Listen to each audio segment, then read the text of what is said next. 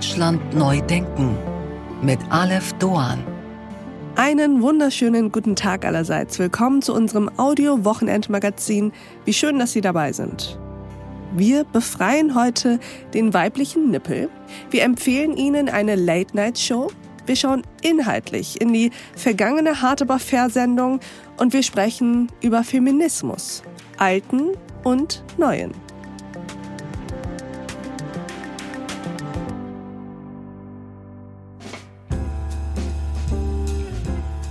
Herzlich willkommen, herzlich willkommen, ihr Schülerinnen und Schüler, ihr Schülerinnen, ihr Schülerinnen, ihr Lernende und natürlich auch an die Lehrkräfte, an die Lehrer, an die Lehrerinnen, an die Lehrenden.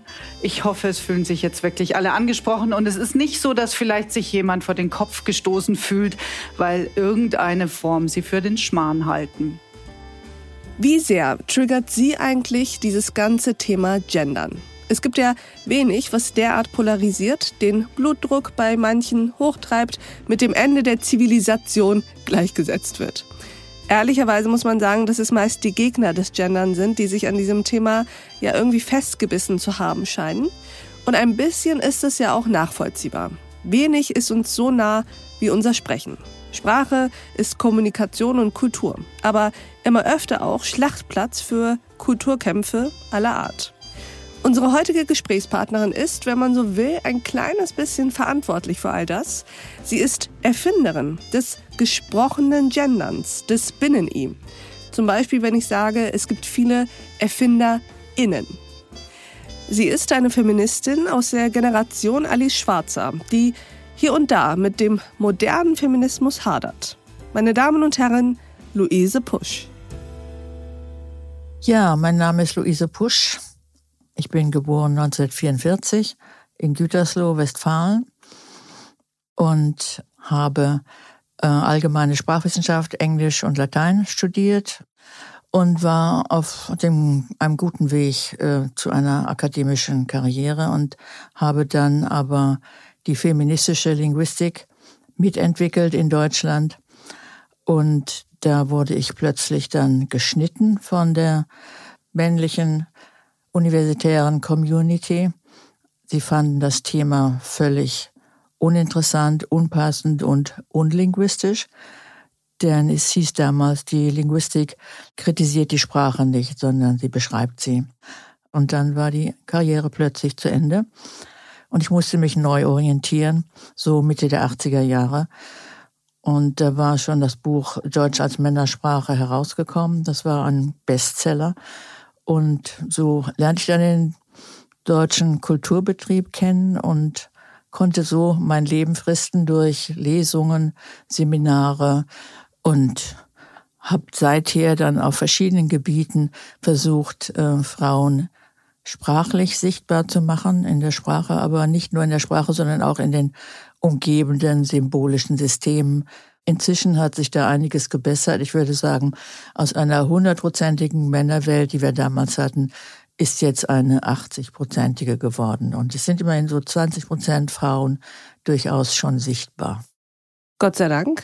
Ja. Dank äh, der Arbeit von großartigen Frauen wie Ihnen, liebe Frau Pusch.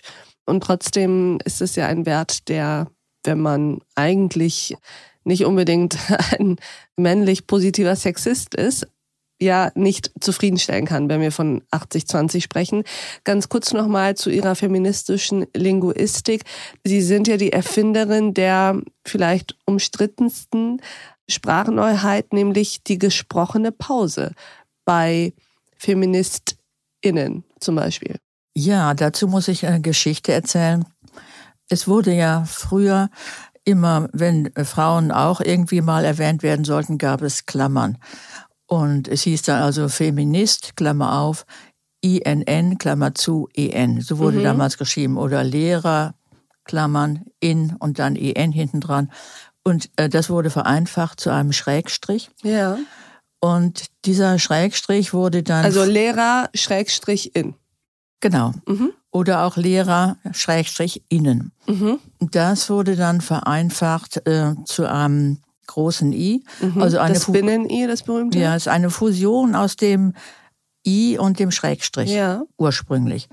Und dann hieß es immer, wenn ich Vorträge hielt, ja, also liebe Frau Pusch, was soll denn das mit dem großen I? Wie soll denn jemand das überhaupt aussprechen? Ja. Können wir das überhaupt aussprechen? Und ich sage, ja, wir können das eben mit diesem, mit dieser kleinen Pause. Also, äh, sprachwissenschaftlich ist das ein Knacklaut oder ein Glottal Stop. Und ich habe gesagt, wir sagen zum Beispiel Ostufer und nicht Ostufer. Ja. Wir sagen Spiegelei und Spiegelei. Diese kleine Pause, äh, die ist ganz typisch für das Deutsche und kommt überall vor, aber natürlich normalerweise nicht vor Endungen, sondern eher äh, nach Vorsilben. Zum Beispiel B arbeiten.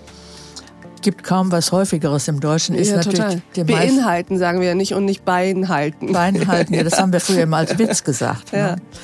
Und äh, ja, erweitern wir den Gebrauch ein wenig. Diese Folge in voller Länge finden Sie auf thepioneer.de oder in unserer Pioneer App.